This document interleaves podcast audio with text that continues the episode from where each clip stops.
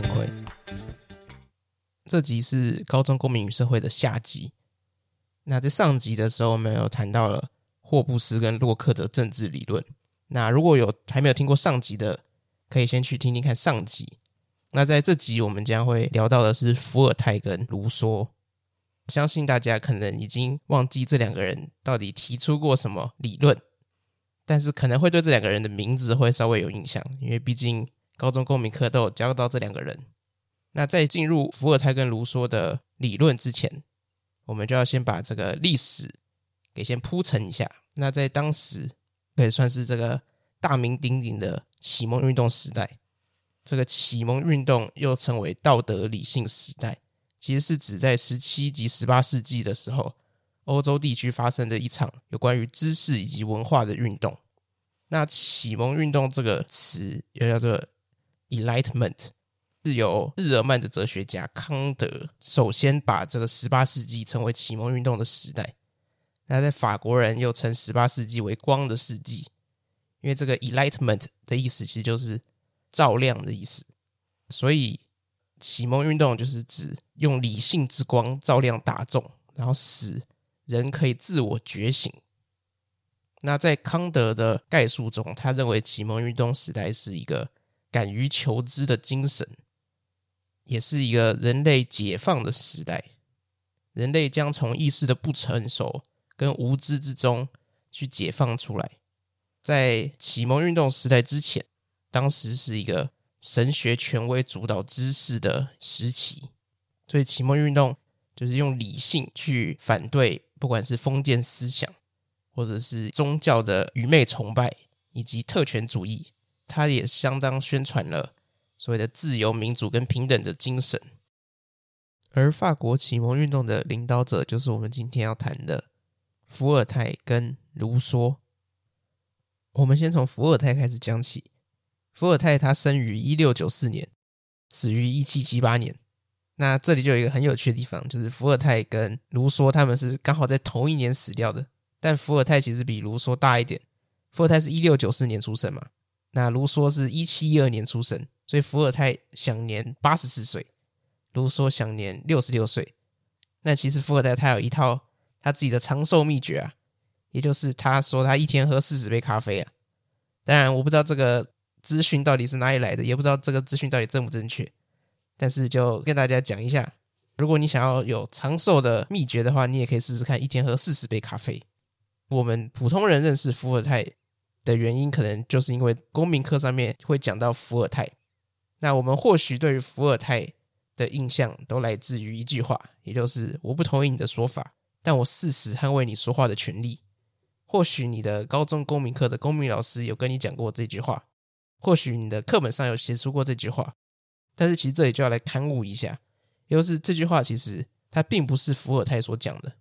而是一位著作家叫 Hale，他在英国出版了一本书，名为《伏尔泰的朋友们》，而其中在《伏尔泰的朋友们》这本著作当中，他去归纳伏尔泰的说法，而形成了这句话。但是他在打出这句话的时候，他不小心把这句话上面加了引号，而也就是因为这个引号，再加上这本书之后的。发行算是蛮火热的，所以也让这句话后来就广为流传，导致所有人都以为说，我不同意你的说法，但我事实捍卫你说话的权利。这句话是伏尔泰讲出来的，但其实事实上不是。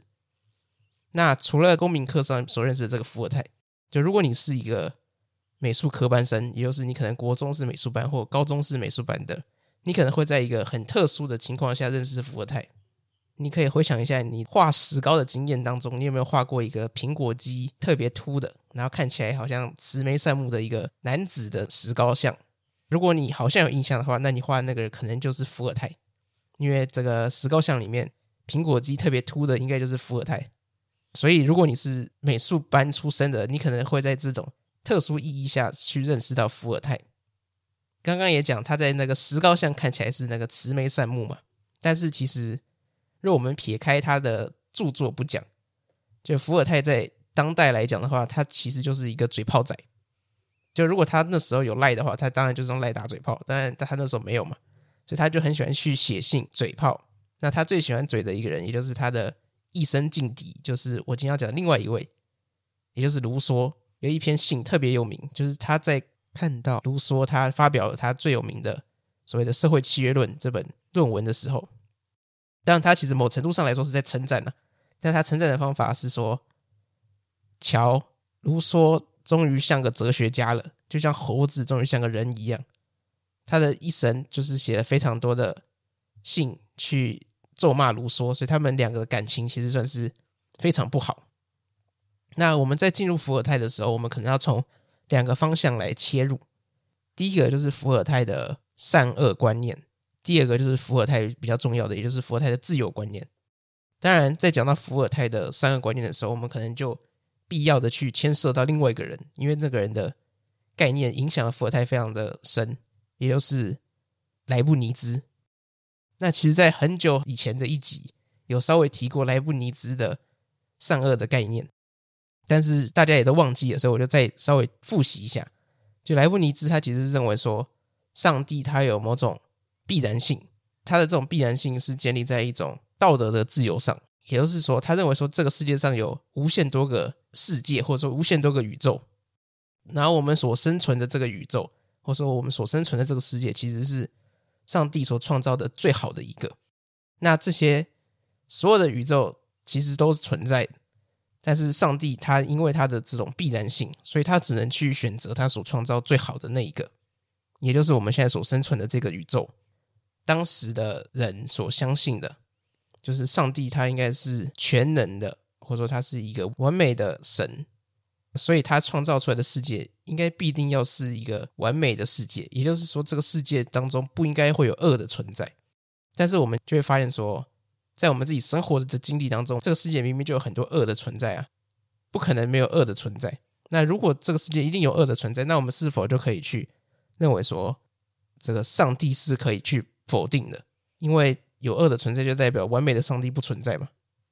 但是以伏尔泰他的论点来说，他认为说，那些去因为世界上有罪恶而否定上帝的人，其实他都是因为人自己的局限性。就当我们在认识。我们所认为的善，或者是说我们所认为的幸福的意思的时候，其实我们的那些概念都并不是完整，而是一个偏颇的。因为我们人有局限性嘛，人本来就不是一个完美的存在，所以我们所认识到的善也不是一个完整的善。所以，其实对我们来说，我们觉得是糟的东西，或我们觉得是恶的东西，它其实，在上帝的整体性来说，它可以被归类为善的。当然，这个论点可能会很多人不同意。他会认为说，有一些明明感觉起来就一定会是恶的的东西，为什么可以说这个是整体性来说是善的？但其实，在伏尔泰观点里面，他就认为是这样子。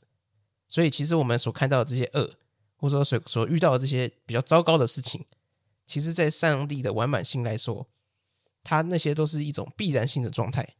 也就是这个轴线已经是最善的状态。因为我们刚刚有讲到伏尔泰的理论，其实跟莱布尼兹是相似的嘛，所以他也认为说，这个上帝他已经创造了，就是他用他的必然性。当然，这个必然性有所谓的莱布尼兹所称的这种道德的自由。那必然性所创造的这个最完美的世界，他当然没有办法去否定。也就是说，上帝他所创造的世界的恶，也就是我们人类所认为的恶，它其实也是必然的。但是，因为上帝他所创造这个必然性的世界的时候，既然是必然性，所以他其实以严格的意义上来讲，他并不具有形上学上的自由，所以他其实并不需要去对于这个世界上人类所感觉到的恶去负责。就是当上帝是形上学上的自由去创造恶的时候，他才需要去对他所创造的这个恶来做负责。那其实这个就是伏尔泰他对于善恶概念的概述。处理完他的善恶概念之后，我们就要进入伏尔泰的重点，也就是他所论述的何谓自由。伏尔泰他其实将自由分成了两个不同的层面，他所支持的其实只有后面那个，他前面那个只是他所认为大家会误认为是自由，但其实是不自由的，他命名为无差别的自由。这个无差别的自由其实比较接近我们当代。假设你没有去研究一些。在讨论自由的书，你所认知的自由其实会比较接近这个无差别的自由。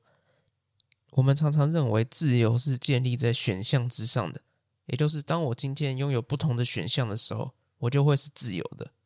但是其实我们要注意的重点应该是后半段，也就是当我今天拥有选项之后，我去选择了一个我最想选择的选项，而这种抑郁状态或者这种欲求状态，这种拥有动机的状态，其实才是自由的重点。就是当今天我拥有很多选项，但我并没有一个不管是理性也好，或者是意志也好，去驱使我选择一个我最该选择的，那其实这种选项它就变成一个没有意义的，它是一种无序的状态，或者说一种偶然的状态。因为我去从事任何一个选项都只是偶然的，所以伏尔泰也很明白的表示了，他认为无差别的自由是完全没有意义的。当我们当代很泛滥使用的一个词，也就是自由意志，那这种无差别自由的自由意志，其实对于伏尔泰来说，那就是荒谬的，因为这个自由意志只能去认定为是一种缺乏足够动机的意志。其实伏尔泰所推崇的也叫做自发性的自由。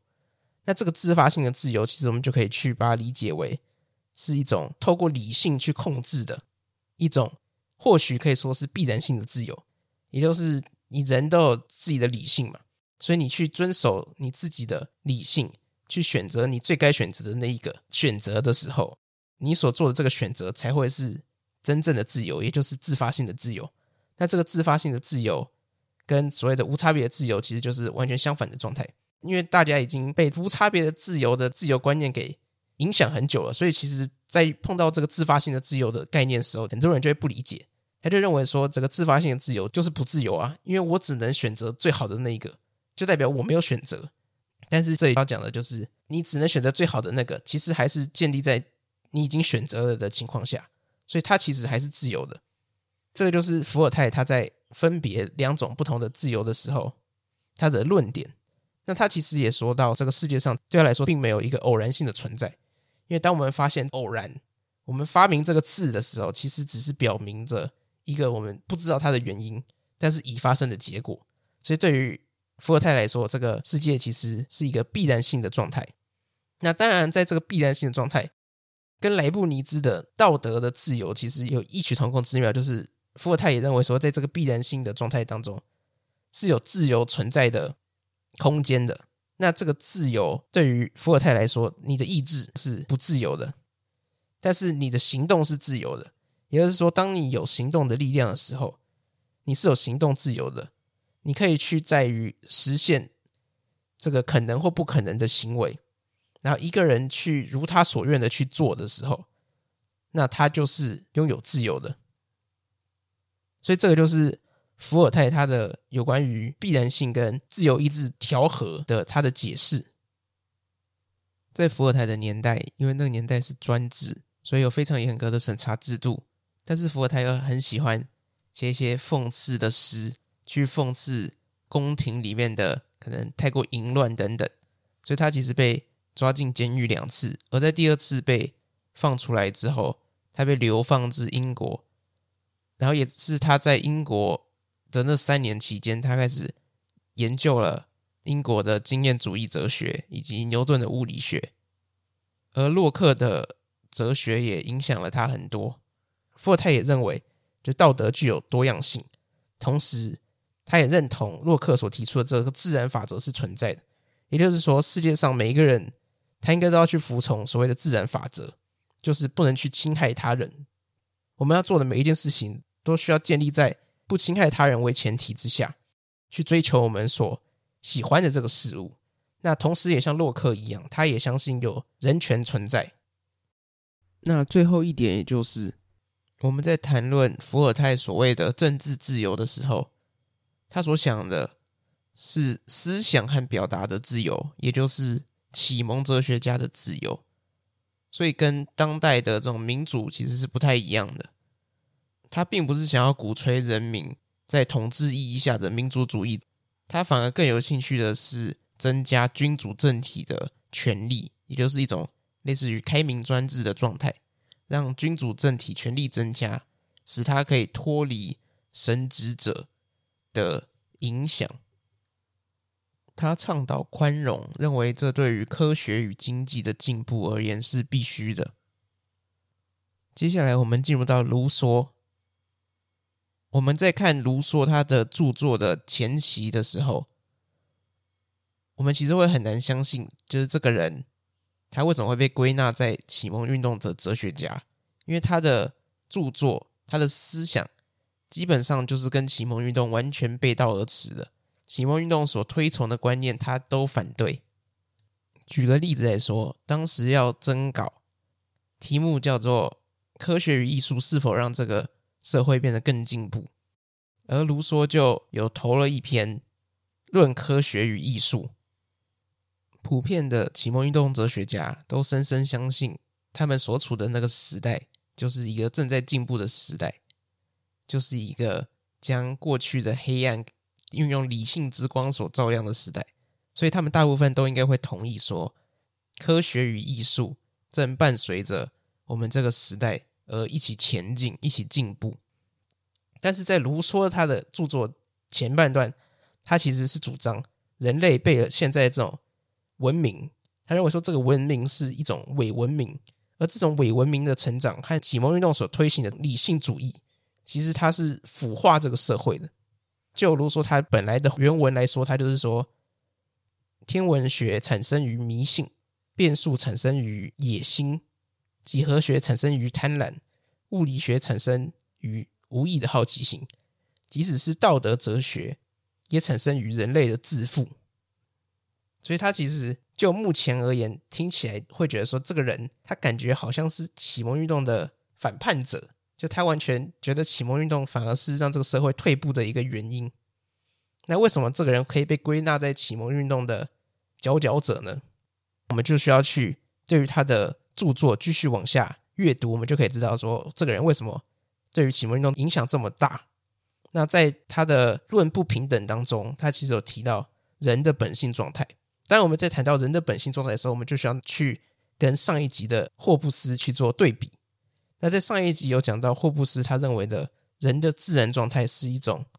随时会引导出战争状态的情况，也就是他认为说，人因为自我的保存。所以他会认为说，其他人会威胁到我的自我保存。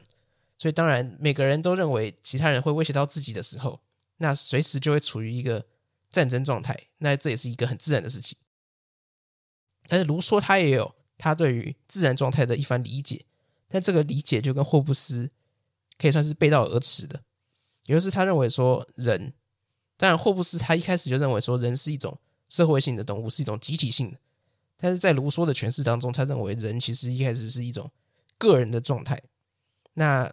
人他其实可以在森林中徘徊，那他其实不必勤奋，不必说话，甚至不必有家。所以当他这些东西都不需要的时候，他当然对于战争或是对于结盟的这些行为是很陌生的，因为他是一种个人性的状态，所以他也不需要去找同伴，然后也不需要去伤害其他人。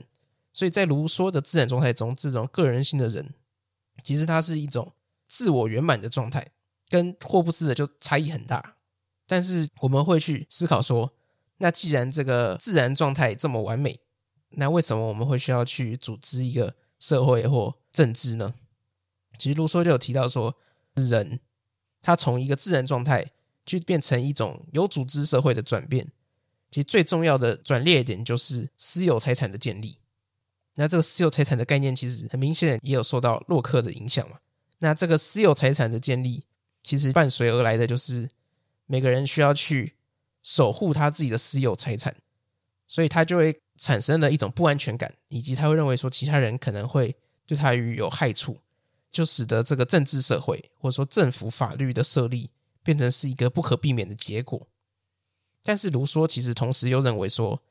这种政治社会的设立，或者说法律的设立，其实是给穷人捆绑上了新的脚镣，而给富人新的权利。所以，他其实不能挽回的摧毁了所谓的自然的自由。当然，摧毁了自然的自由，其实这是必然的事情。但是，当我们这个社会因为这个契约而失去自然自由的时候，我们所换来的是一种权利，也就是公民的自由。那其实对于公民的自由来说，我们就可以认为说，公民的自由可以被视为人拥有他一切的所有权，而且只有在公民的自由上，我们才有严格意义上来讲的道德的自由。因为我们刚刚讲的这种自然状态，也就是卢梭的这种个人的自然状态来说，其实它并没有严格意义的道德存在。因为他虽然讲说人不会去伤害别人，但是他只是出自于一种没有必要，因为人就是一个个人的嘛。你只有一个人的时候，其实你没有办法区分出什么是善，什么是恶，因为那个善恶其实没有客观性的话，其实也没有必要。我们只有在组织的社会，或者说当政府、当契约成立的时候，我们才会拥有一个，我们可以说它是一种道德的自由。而人只有在服从所谓道德的自由的时候，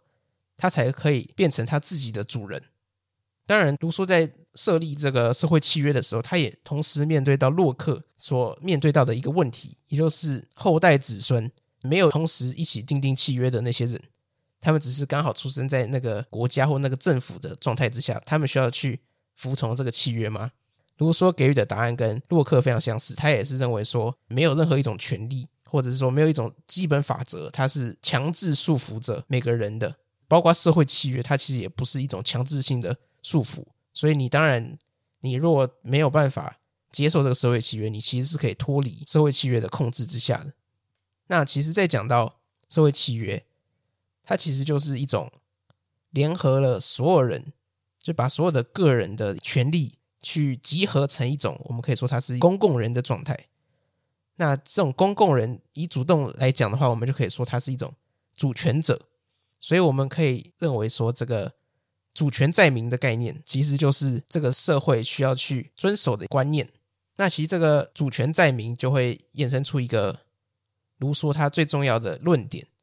也就是他在《论政治经济学》中所提出的概念，叫做普遍意志。那我们在理解普遍意志之前，我们可能会需要去先把这个普遍意志的概念跟另外一个概念去做分别。另外一个概念叫做全体意志。那什么是普遍意志？什么是全体意志呢？普遍意志其实我们可以把它理解为，它有一点接近于一种自然律或者说自然的道德状态，也就是它是一种必然性的状态。而全体意志是比较接近于我们当代所认为的一种选择性的状态。换个方法来讲的话，普遍意志就是一个完全的整体，而全体意志是一种个体性所集结成的一种整体状态。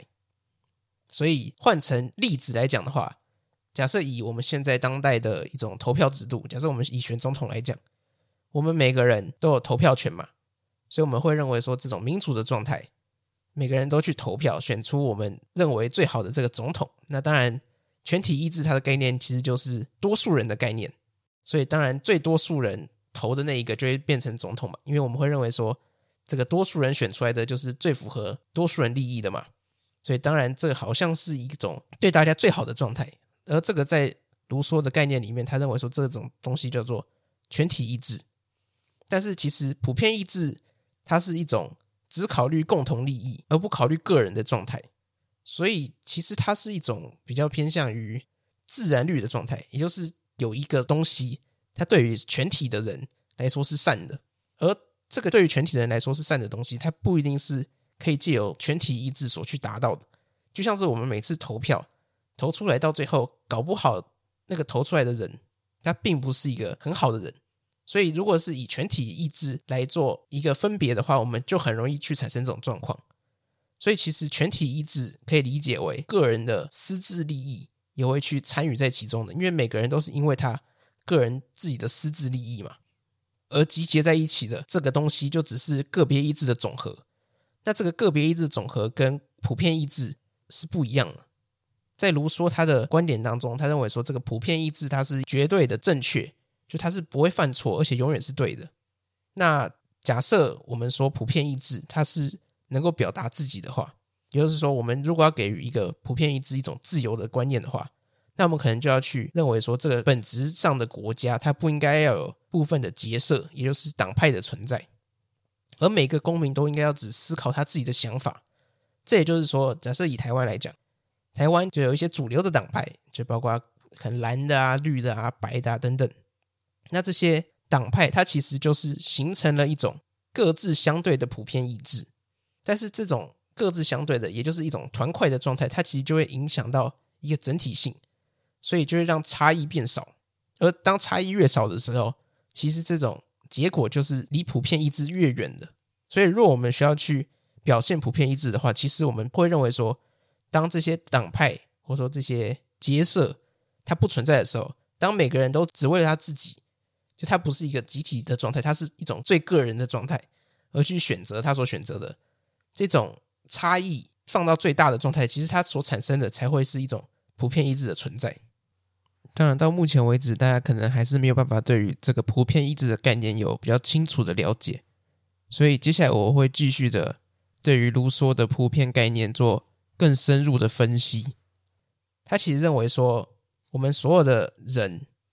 或者说我们人的所谓的共同的善或共同的利益，而这个共同的善跟共同的利益所形成的这种就是最高的普遍意志，其实也会是最公正的一个。所以这个意思就是说。当我们一个家庭里面，我们一个家庭里面会有一个我们家庭里面的普遍意志嘛？但是这个普遍意志在面临到一个更大的群体的时候，或许是县市。那我们在面对到这个县市的时候，家庭的普遍意志其实就要去融合到这个县市的普遍意志，因为最高的普遍意志才是最公正的那一个。所以，这个越小的普遍意志去碰到比较大的普遍意志的时候，它需要去。遵从那个比较大的集体性的普遍意志，而当这个城市去面对到国家的时候，国家会有一个对全体国家的人民而言最好的一个选择。所以，城市的普遍意志去面对到国家的普遍意志的时候，它其实也需要去符合国家的普遍意志的状态。当然，国家还会有在更上层的吧？或许我们就可以说一种人权的概念，或者说一种世界法则。它其实就是一种最高的普遍一致状态，所以它也会是一种最公正的状态。所以这个结论就会导致出，其实人民的声音就是上帝的声音。所以我们的政府、我们的法律，其实要做的事情，就是在我们立法的时候，我们需要去让我们的法律去最大程度的符合普遍一致。也就是说，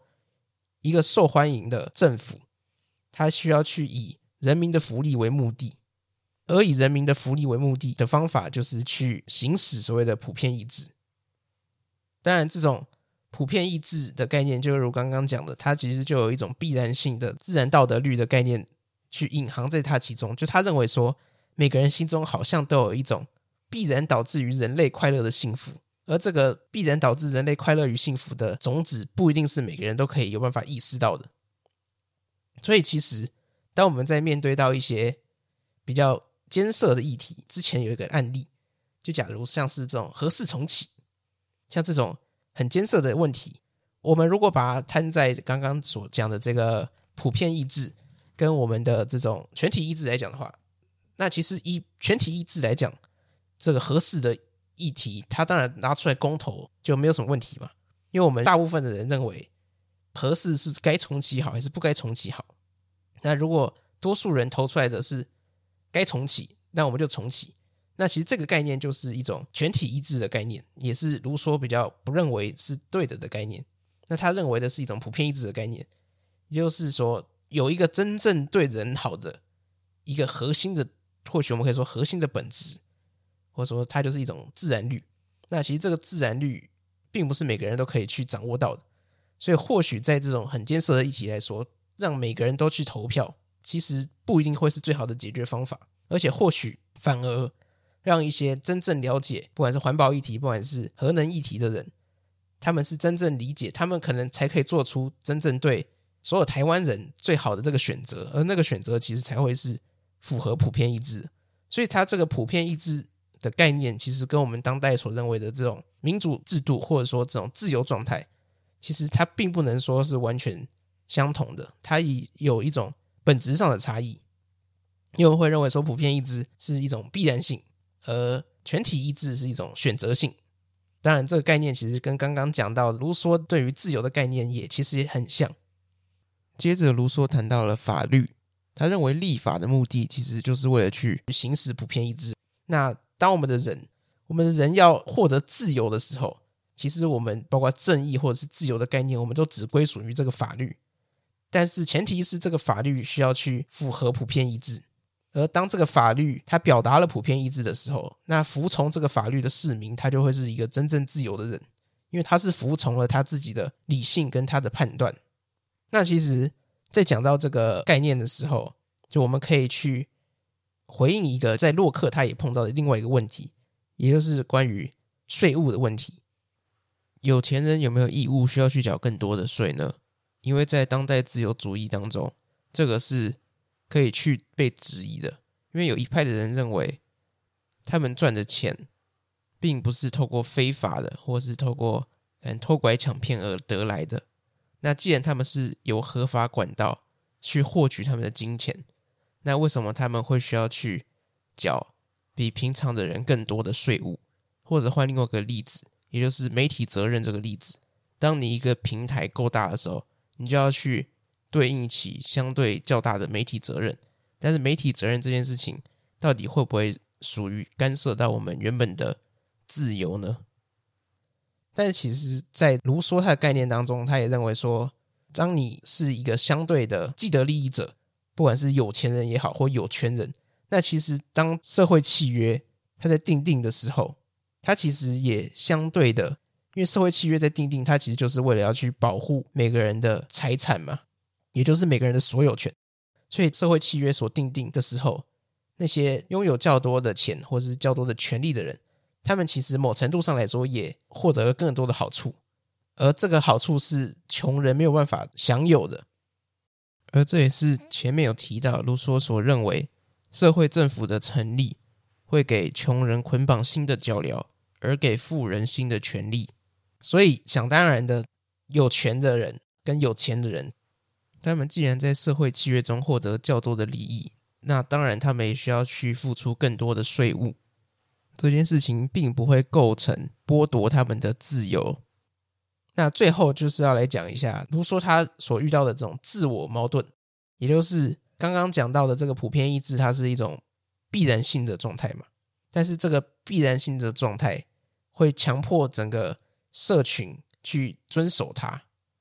而就卢梭的概念来说，去遵守它的人才会是自由的人。但这个自由就会变得很奇特，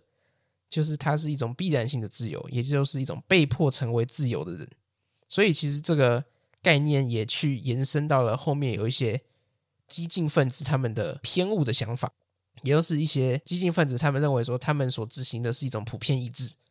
那革命的政府，他们也将自己称为一种自由的独裁。那其实这些变体就是由卢梭的概念所产生的。卢梭的概念出发点当然是很好的，就跟霍布斯的理论其实是一样的。但是就会有一些不好的人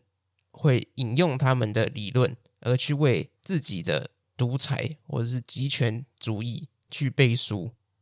这可能也是没有办法避免的。那最后其实要讲一下，就是卢梭他认为任何的这种自由行动都有两种原因所形成。第一种就是所谓道德的原因，也就是决定行动的意志；然后另外一种是身体的原因，也就是执行行动身体的力量。换个方法来讲，其中一个就是立法，另外一个就是行政。那在立法的法则上面，立法就需要去表达普遍意志嘛。那这个普遍意志其实是一种完全的集体性，所以它其实并不关心个别行动或者是个人，而只有在行政的状况下来说，这个应用层面或者说实行层面的法律，它才会去关心到个别行动以及个别的人。人民他所需要去关心的其实是立法，也就是人民作为一个主权者，他其实主要去关心的就是立法，也就是他的普遍意志的成立，而不需要去关心行政。因为行政就是包括获得行政权的，不管是政府也好，或者是一群行政者也好，他们能做的事情就只有一个，也就是作为人民的仆人。换个说法来讲，就是作为主权者的仆人。所以，政府要作为人民的仆人，还是人民的领导，在卢梭的理论当中，就毫不犹豫的只能是作为人民的仆人。以上就是卢梭的一些思想及概念。那高中公民与社会这个主题。也就差不多到这里，希望大家在这上下两集对于这四个人有更深入的了解。那就希望大家有听得愉快，就祝大家廉价愉快，创作顺利。下集再见，拜拜。